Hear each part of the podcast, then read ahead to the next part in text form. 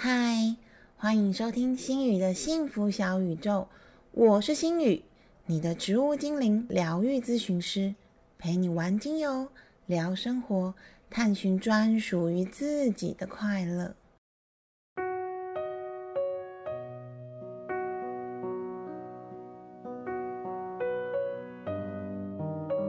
嗨，天气热，快要死掉了，感觉快要脱水。大家最近好吗？有多补充水分吗？今天是延续上一周《精油神话故事六：玫瑰的夏季》。嗯，在上个礼拜，星宇在准备《精油神话故事》玫瑰主题的时候，刚好发生了天后李玟 Coco 自杀身亡的新闻。Coco 享年才四十八岁，其实真的还是一个很美好的年纪啊。因此，心宇希望可以在这边邀请大家一起跟我，为这位华人天后，也是第一位登上奥斯卡舞台唱歌的华人女星 Coco Lee 李玟默哀三秒钟，愿神性和植物精灵帮助她走向无病无痛。最自在的道路。一、二、三，好。心宇很想要跟大家分享，在 Coco 李玟她生前最后一段给粉丝的录音。他说：“我会加油，我非常想念大家，我在努力努力。”其实，在听到这段内容的时候，心语感受到的是很不舍。大多时候，我们都想要再继续一直努力努力，继续一直加油加油，好像我们没有努力一样。希望可以用这样子的继续的努力，让自己可以康复好起来，变得快乐，也可以符合他人的期待。李玟在生病的这一段期间，就是忧郁症的这段期间，她有上节目当导师。其实，在电视节目上面，我几乎完全看不出她有离病。那个气场、那种乐观的感觉跟灿烂的笑容，还有她上扬让人感觉愉悦的声音，都好像带来了很多很多的正能量，让观众觉得被鼓舞了，被激励了。但是那些充满 power 的正面能量，到底是由衷感觉幸福或者是自在而散发出来的，还是硬盯着挤出来的呢？我想，随着这个新闻的出现，答案已经呼之欲出了。有时候，我们可不可以容许自己？不需要这么完美，不需要表现出最好的一面，不需要这么正面，不需要一直努力想要变好，不需要把所有的时间都塞满才叫充实，甚至可不可以不需要强撑着？只因为不想要让其他人担心，你需要的或许只是好好的面对那个内心的伤痛，接受自己和身边环境的不完美，然后跟那个带来不开心、自己却又舍不得放掉的对方说“滚”，接着。去做让自己觉得开心的事情。在四楼的天堂那一集节目里面，心宇有讲过，许多罹患乳癌的患者内心都有持续而无法放开，或者甚至是不愿意放开的伤痛。就像四楼的天堂里面饰演母亲的潘丽丽，她因为老公外遇离家而恨了一辈子。自己伤了自己一辈子，不愿意放过自己，最后这些伤痛积压成疾，而变成了乳癌。身边有这样个案的朋友，也可以回头去听第三集的节目。视情况，心语开给潘丽丽饰演的妈妈的芳香处方，让植物精灵来疏解这个心结，不要再继续累积病灶。放手和宽恕，其实并不是便宜了对方，而是把你放在对方身上的能量所讨回来。你的能量那么好，那么正面。应该要拿回来给自己用，而不是放在对方身上，不是浪费在不甘心上面。希望大家都可以好好的爱自己，把能量拿回自己的身上。如果你需要聊聊，或者是你身边的人需要聊聊，你们需要植物精灵和香气的陪伴，也欢迎思绪心语的粉丝页或者是 IG。让我陪着你，我们一起走向自在的道路吧。今天的节目是接续《精油神话故事》玫瑰篇的下集，因为玫瑰的内容实在是太多了，越找越多，而且老实说，每一段都好精彩哦，所以我就舍不得删掉。上一集我们主要是介绍玫瑰的基本资料，还有两个故事。这一集，星宇则会分享其他和玫瑰相关的神话故事、玫瑰与艺术之间的关系，以及有关于玫瑰的芳香处方哦。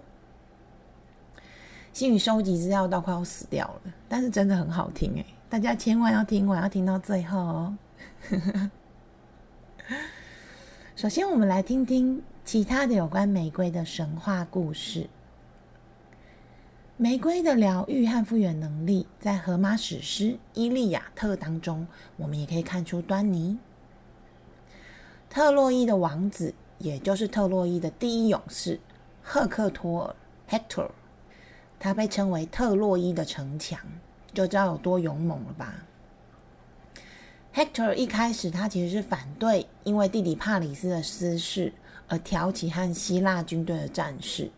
他觉得你自己私人的事就自己去解决啊，干嘛要挑成国对国的战事？这样对我们的国家很不好哎。但是就在特洛伊战争开打之后，挺身而出的也是他，他义无反顾的带领着特洛伊人和希腊大军死战。勇猛的 Hector 他所向披靡，很可惜最后却死于和阿基里斯的决斗之下。因为阿基里斯怨恨他伤害了自己的挚友帕特罗克洛斯，他在跟 Hector 就是决战，并且把 Hector 杀死了之后，他把 Hector 的尸体拖在马车后面游街，并且放话要让野狗咬烂 Hector 的尸体。但 Hector 伟大的情操已经感动了希腊的众神，在爱神维纳斯的帮助下，他让野狗没有办法接近尸体，并且用玫瑰香膏涂满了整个身体，用玫瑰甜蜜并且充满香气的保护。让尸体不会在马车的拖行之下支离破碎，甚至受到任何一点点的损伤。而太阳神阿波罗也在 Hector 的身体上覆盖了一层乌云，以保护它不被毒辣的太阳所晒伤或者是晒坏掉。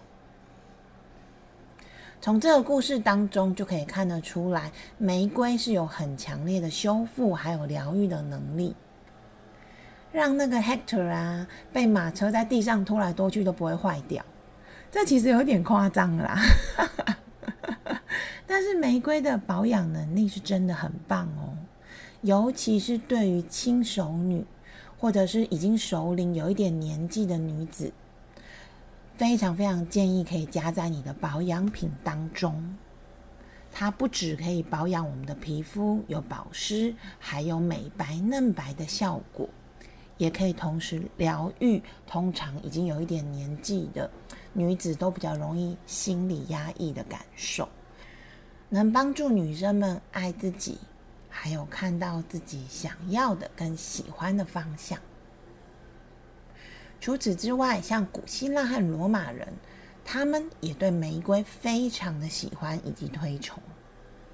例如，罗马人他喜欢在各种菜肴上面撒上玫瑰花瓣，好像看到玫瑰就可以吃得更香更甜一样。他们对于玫瑰的喜爱，也可以从几个故事里面看得出来。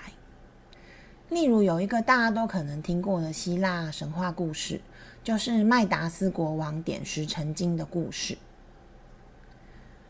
这故事是这样讲的：有一天呢，酒神狄厄尼索斯发现他的老师希勒诺斯不见了，他很焦急，因为他老师已经很老了，是一个老阿伯，很喜欢到处乱跑。于是酒神就到处的寻找，找着找着，他才发现，原来这个老精灵啊，喝醉了之后又到处呕被造呕被造。他看到一片非常漂亮的玫瑰园，就忍不住跑到这个玫瑰园里面肆意的游玩，在里面赏玫瑰啊、摘玫瑰啊、吃花等等等。不料，这个玫瑰园是属于麦达斯国王的。老精灵被侍卫发现之后，当然是抓起来啊，然后交给国王看看要怎么样听候发落。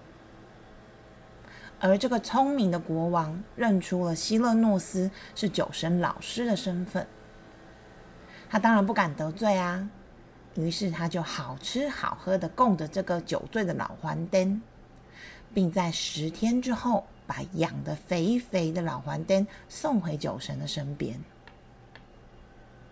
酒神看到老师哦，还肥肥的回来，当然非常的开心啊。于是为了表达的感谢之意，酒神承诺麦达斯国王：“我可以实现你一个愿望。你说你想要什么愿望？”国王偏着头想了一想，说：“我希望我碰到的所有的东西都可以变成黄金。”酒神一听，想说：“哦，这个想法也太简单了吧！”于是他很霸气的说：“没问题，你已经变成金手指 （Gold Finger） 了。”回到宫殿的麦达斯国王充满了兴奋感，他觉得自己就要变成超级无敌有钱人了，以后再也不用担心没有钱了。反正没有钱的时候，我就用手指头到处摸一摸就好了。哈哈哈哈哈哈！他在心中不断的狂笑。于是，为了庆贺自己变成金手指，国王开了宴席，大肆的庆祝。但在庆祝的过程和生活当中，他很快就发现，哎，金手指好像有点不太对呢，自己好像许错愿了呢。因为当国王抓起桌上的鸡腿，准备要大快朵颐的时候，鸡腿突然就变成了金鸡腿。他想说：“好吧，不能吃饭就算了。”于是他就拿起美酒，想要跟大家举杯庆祝的时候，杯子连里面的葡萄酒一起变成金杯葡萄酒。甚至于，他拍拍他的女儿，跟他女儿说。老爸以后有钱了，可以给你找个乘龙快婿，让你过着一辈子幸福快乐的日子的时候，他突然发现他的女儿变成了一个金女儿。不好意思，这画面幻想起来真的蛮好笑的。但是心里想，那时候的麦达斯国王应该快要吓死了吧？他女儿突然变成空金奶奶。国王发现这样子真的不行，我不能吃，我不能喝，我会饿死，而且我身边所有的人都变成金子了。于是麦达斯国王他又向酒神再次祈求，请酒神帮忙收回金手指。酒神就告诉他说：“好啊，没问题呀。如果你要这个金手指不见了的话，你就到帕克托勒斯河里面洗澡。”把手用力的搓一搓，就可以洗去这个能力，并且酒神也帮助他把他的金女儿恢复原状，还给国王一个正常的生活。这故事大家有听过吗？我小时候有听过啦，但是我小时候不知道是玫瑰园，是在后来找资料的时候才发现，哦，原来酒神的老师去的地方是玫瑰园。这个故事的寓意，除了告诉人们不要太贪心，还有许愿要小心，要缜密一点之外。星宇也私心觉得，其实它呈现出在希腊人眼中玫瑰园那个强大的魅力，连酒神的老师、喝醉酒的老精灵，都会忍不住受到玫瑰的吸引而闯入游玩。可见玫瑰的魅力和诱惑力是很强大的。而在古罗马作家。阿普列尤斯他所创作的《金驴记》当中，更可以看出，除了希腊人之外，罗马人对玫瑰也是很推崇的哦。《金驴记》一共有十一卷，它的结构很奇特，叙事也很生动、很幽默，是目前唯一完整流传至今的古罗马小说。因为《金驴记》真的很长，所以我就简单说一下这个故事。他的故事描述了一个高大帅气，而且醉心于魔法的年轻名门之后，陆鸠士，我们就叫他小鹿好了。小鹿某一次走访亲戚家的时候，发现主人公的太太很会享受鱼水之欢。有很多花样可以让黑咻黑咻变得更有趣啦！大家有没有很好奇是怎么样变得更有趣哈？其实它是使用一种能够在黑咻的时候变身成虫鱼鸟兽的秘药，来增加情趣。我是觉得有点恐怖啦，但是说不定有一些人觉得这样很好玩呐。然后小鹿后来就在他朋友家住了一段时间之后，跟朋友家的女仆坠入了情海当中，然后他就起了贪念，他也想要试试看这个神奇的秘药，看有多有趣。于是他就诱惑着女朋友，叫女朋友去帮他偷来玩玩看。熟知女朋友偷错了药，小鹿在用完之后，它就直接变成了一头驴子。诶，为什么会讲说变成驴子呢？因为其实驴子的性能力据说是出了名的糟糕，就是短小又快这样子。这个是传说啦，这个我没有试过，我也搞不太清楚。所以小鹿它变成驴子之后，它的性能力就大幅的下降，而且变不回来。如果他变成驴子了之后，赶快去找夫人求情，说不定就可能被毒打一顿，还能赶快恢复原状。但是有一句古话叫做“屋漏偏逢连夜雨”。小鹿刚刚变成了驴子之后，主人家就受到了强盗袭击，于是驴子就被强盗劫走了。随即，他就开始经历了各种奇葩的经历。不止换了一个又一个的主人，变身女子的她还遭受欺凌、嘲笑跟虐待，甚至他还被捂入驴阁，卖身给贵妇，作为寻欢取乐的工具，也就是变成贵妇的玩物。所以这本小说里面可能蛮多人兽交的 画面。这些经历都让小鹿这个男主角痛苦不已，他只想赶快恢复正常，脱离驴身，变回人身。但其实当中他一直都没有深切的悔悟，他只是很想要变正常，很想要变正常，于是就没有神明愿意帮助他。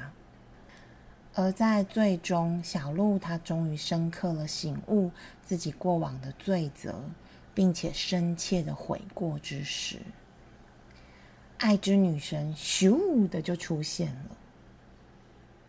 爱之女神赐给他吃掉了以后就能够变回人形的玫瑰花，帮助小鹿如愿以偿变回人的形状，跟恢复人类的生活。而小鹿也因为感念女神的救赎，从此他就进入了教门，变成了一个虔诚的教徒。从这个故事里面，我们可以看得出来几个部分。第一个部分是，古罗马人应该是相信有因果论的，因为你看小鹿之前等于有一点玩弄跟欺骗了女仆。然后以性爱为乐，最后他变成驴子的时候，他就变成了贵妇的玩物跟性爱的工具。再来，他们可能相信，透过虔诚的忏悔跟醒悟，透过宗教的拯救，你的人生就会得到了救赎。第三个，我们就可以看出来，就跟今天的主角有关系喽。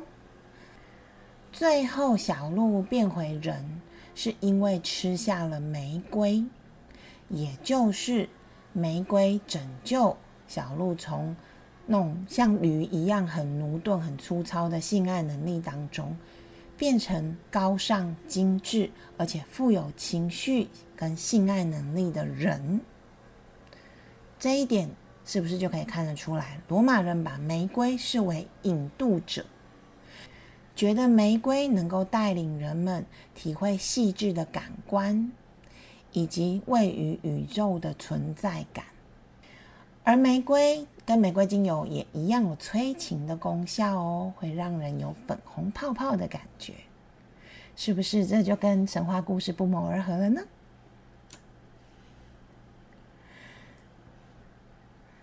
神话故事就讲到这边喽。再来，心雨想要跟大家分享一下有关玫瑰的艺术，还有其他的意识。我发现从古到今，玫瑰真的超级无敌受欢迎，不止故事多，连艺术作品都多到不行。心雨在这两集讲到的一些希腊罗马的神话故事，有关他们的画作，简直就是满满满满满，多到要满出来了这样子。而不用说啊，跟维纳斯相关的画作，几乎周边都会有玫瑰的出现。因为玫瑰是维纳斯的圣物嘛，我们就可以看得出爱神跟玫瑰的连结。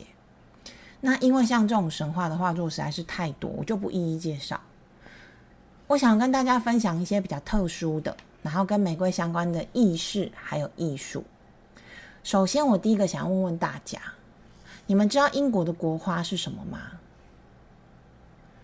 对啦，讲废话，因为我会在这里这样问，当然就是玫瑰啊。玫瑰是英格兰的国花，它在英国人的心中拥有超然的地位。在英国历史上的红白蔷薇战争，也就是 Wars of the Roses，兰开斯特跟约克。两大家族的族徽就分别是红蔷薇和白蔷薇。经历了长达三十年的战争之后，来自兰开斯特家族的都铎获胜了，他们也成为了英国历史上都铎王朝的首位国王亨利七世。在亨利七世登基之后。他把约克家族爱德华四世的女儿伊丽莎白娶回家当皇后。当然，他是为了政治考量，希望可以平息两家的矛盾。而为了纪念这场战争，英国就把玫瑰封作为国花，并且把皇室徽章改成红白色的都铎玫瑰。都铎玫瑰有时候也会被称为英格兰玫瑰，也就是 English Rose。它是英格兰传统的纹章，也就是徽章的意思啦。这个图案在今天伦敦塔的守卫他们的制服上都还可以看得到哦，也可以在英国的二十便士的硬币上面看到。如果有兴趣去英国旅行的朋友，可以去看看伦敦塔的守卫制服上是不是有这个都铎玫瑰哦。而对于英国来说，玫瑰除了纪念十五世纪红白蔷薇战争的历史，它更被视为高贵和永恒的象征。那玫瑰花茎上那些尖刺，就代表了严肃和权威，衬托出英国仿佛刻在骨子里面的那种贵族色彩的民族性。有没有？我觉得英国皇室不知道为什么，就是会有一种高贵感。像往生的伊丽莎白二世，她那种优雅，还有有一点平易，但是又有一点距离的感受，其实跟玫瑰是有点类似的。而因为玫瑰实在太受欢迎了，所以我之前有介绍过一些植物，其实他们的名家画作是很少的。那但是玫瑰完全没有这个问题，它可是比你世界名人还有古代帝后有御用的画家专门帮他画像呢。史上最著名的玫瑰绘画大师，是被称作为花之拉斐尔的皮埃尔。约瑟夫·雷杜德先生，这名字好像真的蛮长的，很难念。等一下，我后面会称呼他为雷杜德先生。雷杜德先生作画的植物其实不只是玫瑰，他师从著名的花卉画家还有植物学家，累积了大量的经验和实力，并且把自己的一生都奉献给植物研究和绘画。为将近五十部的植物学著作绘制了插图，创作的植物绘本超过了两千一百幅，涵盖了一千八百多种不同的品种，是不是很厉害？雷杜德先生他从一九七八年开始，就在拿破仑跟他的妻子。约瑟芬皇后所居住的位于法国的梅尔梅森城堡里面的花园工作，在这个城堡里面提供了雷杜德先生和其他杰出植物家合作的好机会，而雷杜德先生也在这个期间内出版了著名的玫瑰图谱和百合图谱。在十八世纪以前，欧洲的蔷薇类的花卉其实种类是很少的，不像我们现在感觉好像超级无敌多。那个时候比较著名的只有法国蔷薇、百叶蔷薇和突厥蔷薇等等。雷杜德先生却描绘了超过一百七十种的玫瑰画作，这些玫瑰大部分都是用蔷薇属野生种类相互杂交而成的栽培品种。所以前面有说，他很有幸可以在约瑟芬皇后的城堡里面工作，因为里面有很多种杂交的野生种类。这些玫瑰当中有一些是很名贵、很罕见的，专属于达官跟贵族、有钱人啦；也有一些是艳丽，但是很普遍的，也深受百姓的喜爱。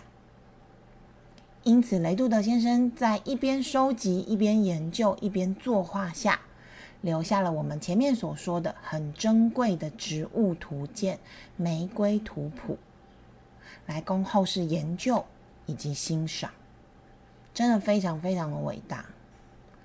而这位花之拉斐尔，他的死法也非常的神奇。在一八四零年，雷杜德先生在观察一朵百合花的时候。不小心摔倒，然后就往生去了。某方面，他其实也算是死在最爱花卉的怀抱里了啦。嗯，应该也可以说是死得其所了吧。而玫瑰，它身为爱神维纳斯，又叫做阿芙罗黛蒂的圣物，在任何跟爱神相关的艺术作品当中。当然都会看到她漂亮的身影喽。有哪些名画呢？最有名的名画应该是由波提切利，他绘于一四八五年的《维纳斯的诞生》（The Birth of Venus），目前收藏在意大利的乌菲兹美术馆。这一幅画大家应该都有看过吧？《维纳斯的诞生》就是维纳斯站在画作的中间，然后站在贝壳上，然后我们看到的左边有两个人。一个人就是在呼呼呼一边在吹，然后另外一个人一直在撒花瓣，然后右边也有在岸上有站着一个人，拿着一件衣服要给维纳斯披上。大家应该都有看过啦，如果没有看过的话，去网站上搜寻一下，或者是我也会把它放在就是粉丝页的介绍专区上面。那左边的那两个人。他们分别是西风之神，还有花神。西风之神他鼓嘴吹出的风力，将维纳斯从海洋吹向了岸边；而花神则为维纳斯洒落如蝴蝶般飞舞落下的玫瑰花。注意哦，这幅画里面，这个时候的玫瑰画的都还是白色跟粉色的。那右侧站在岸上迎接维纳斯的，就是四季女神，她手里拿着绣满了鲜花的玫瑰色华服。除了维纳斯的诞生这一类的画作之外，其实玫瑰有时候也会出现在我们上一集讲的维纳斯的爱情故事，也就是维纳斯跟阿多尼斯的神话故事相关的画作当中。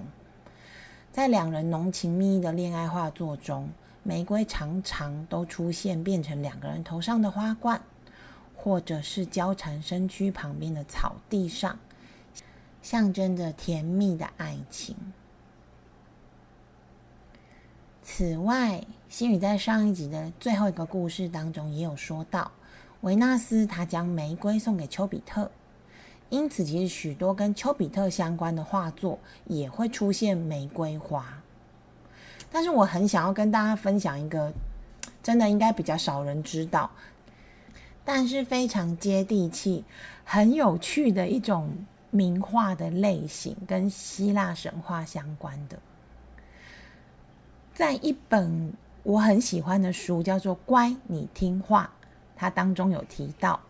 其实，在希腊神话的后期到罗马神话的期间，丘比特他被描绘出来，变成了维纳斯和马尔斯这对神仙父母的儿子。也因为神话的拟人性，维纳斯是负责照顾丘比特，那照顾这个常常拿着弓箭到处乱挑衅和乱射的熊孩子。身为妈妈的维纳斯。他当然也就有理智断线的时候，也会狠狠的修理这个西琳娜。听到这边，是不是让那些就是有小孩的父母觉得心有戚戚焉，很有亲切感嘞？因此，像艺术家他们就会开始想象这对神仙父母对丘比特的管教，并且把它化为艺术的画作。我在想，可能艺术家他们也是爸妈吧，也有身为爸妈的怨气需要发泄，但是又不能一直打小孩啊，所以就只好在画里面画出来。因此，在古典的画作当中，其实还蛮多维纳斯暴打熊孩子丘比特的作品。当然，他爸也会打他，但他爸打的更狠。有一些甚至在现在的眼光看起来，有一点像是家暴虐童。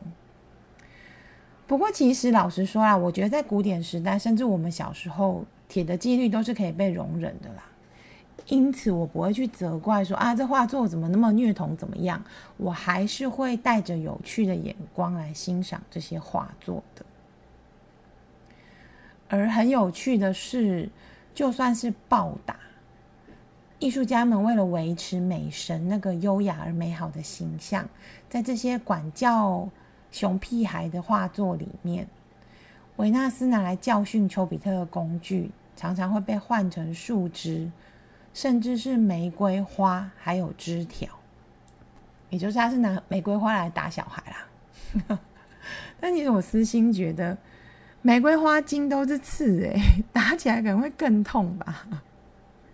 还好丘比特是神，没有办法打伤他，是 OK 的。比如说像法国画家让·马克纳蒂尔的作品《维纳斯鞭打丘比特》，这幅画的名字真的就叫这个，不是我乱讲的。维纳斯他就是一手抓着丘比特的小肥肚肚，另外一手高高举起玫瑰花束，准备挥打在这个肥嫩嫩的小屁屁上。虽然感觉很痛，但是我莫名的觉得那个小屁屁好萌，好可爱哦。其他还有一些作品啦，那我就不一一讲，有兴趣的朋友可以上网去搜寻一下。不过在这本书当中，其实它有解析，像这一类教训熊屁孩的画作，它许多都带有警示的寓意。我们前面有讲过，因为维纳斯是爱神嘛，丘比特也是爱神。那在神话故事当中，其实这对母子有时候是对性是很放纵的，也是很随便、很欢愉的。因此，其实这一类的画作许多都在提醒世人，应该要严加管束那些不理智的情欲和冲动。某方面来说，或许丘比特它象征跟代表的是我们心里那有一个每个人的心里都会有一个蠢蠢欲动的熊孩子。这个熊孩子一不小心就会逃出牢笼，就会暴走。他必须先用玫瑰的霸气跟自信来加以管束，再用玫瑰那种温柔的柔情跟女性的力量来了解。以及同理，才能让我们好好的跟心里那个内在熊孩相处，一步一步的走向自在之路，而不会常常活在一个矛盾当中。是矛盾什么呢？矛盾你的内心有一些渴望的，有一些想要逃脱出的牢笼，但是这些牢笼又跟社会价值观相矛盾，那你就会又想要做又不敢做，又想做又不敢做。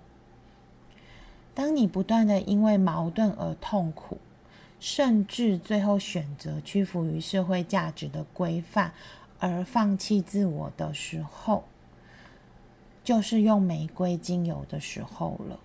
玫瑰精油会温柔的平衡你的心中的熊孩子，跟你自己的想法，让你活得更自在。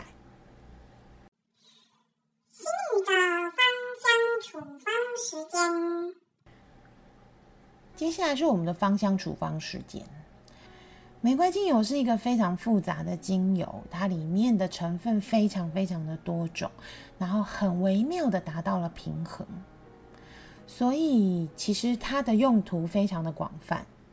但是实在因为太贵了，所以我还是没有非常常用它。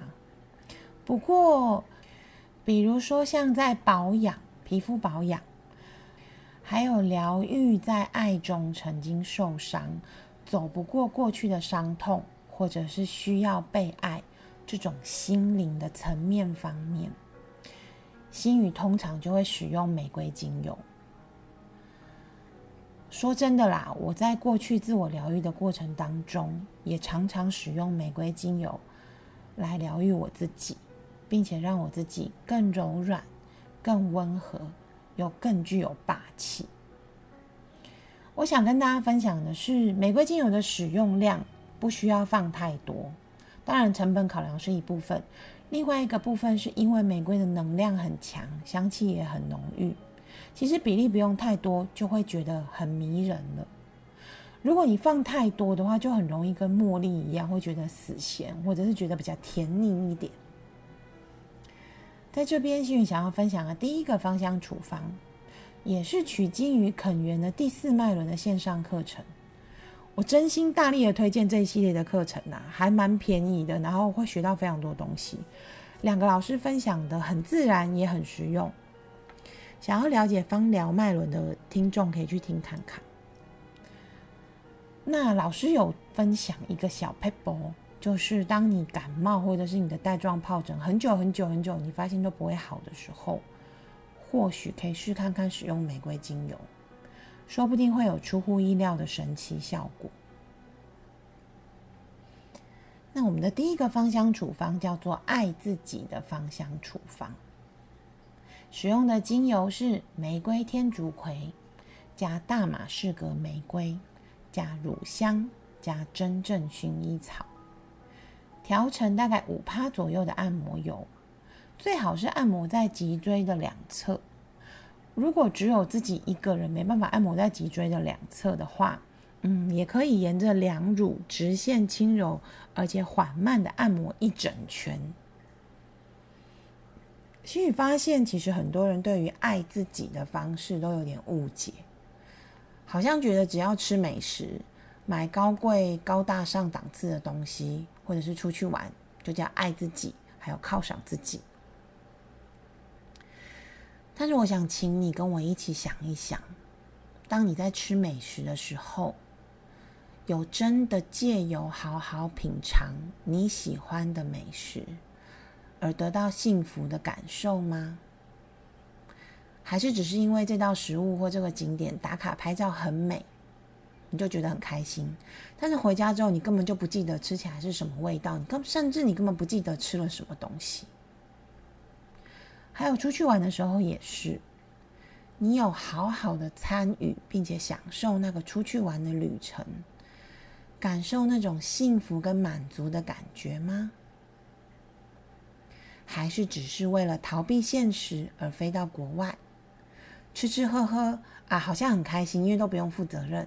过了几天就回来，回来之后继续抱怨，甚至连整段旅程有什么好玩的、走过的景点有什么典故、有什么故事都不记得。更惨的是，有一些人甚至在外旅行的时候，他都还是会一直抱怨、一直抱怨、一直抱怨，也没有什么好心情。大马士革玫瑰对应到了第四脉轮的心轮。它能够帮助人好好的感受，无论是环境，或者是可能长期被自己忽略的感觉。而当你愿意正视自己的感觉的时候，自我价值感就会提高，也会帮助你的幸福荷尔蒙的分泌，让你的感觉更良好。第二个心宇想要分享的芳香处方是。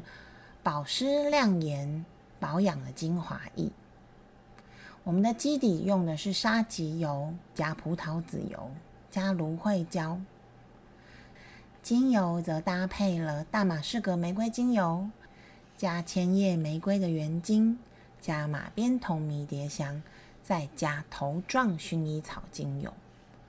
这个配方比较适合轻熟女的使用。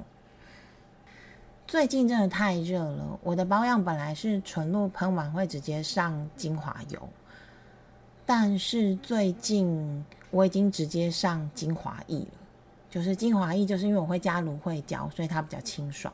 而且精华液我只挤压一次，然后会慢慢的按摩，让它在脸上被吸收，完全都没有油腻感。不然上完油之后还是会闷闷热热，脸真的好油腻，好难受。这个搭配上大马士革玫瑰在保养上的卓越功效，绝对是毋庸置疑的。对于皮肤的保湿、提亮和软化的效果都棒棒哒。再加上心宇很喜欢千叶玫瑰的香气，加上自己喜欢的香气，会让每天的保养都是一种享受。此外，我也搭配了同样含有同类成分的。马鞭酮迷迭香和头状薰衣草，它们对肌肤的抗氧化还有活化焕白的效果很棒。但是要记得哦，同类精油的比例不要太多，要少一点。三十 ml 的油胶，大概一到三滴或者是一到四滴，其实就会很足够了。而且调完之后，一定要进行皮肤测试哦。那如果是比较熟龄的长辈们，心宇会在这个配方里面再加上乳香精油，增加对熟龄肌肤的滋养。让这个大太阳的夏天也一样可以嫩白又美丽哟。好啦，今天的节目到这里结束，谢谢大家又再一次的保卫了新宇村的安全。这集的节目听完，你是否对玫瑰有更多一点的了解呢？也欢迎继续和星宇一起玩精油、聊生活、探寻自在的快乐哦。拜拜。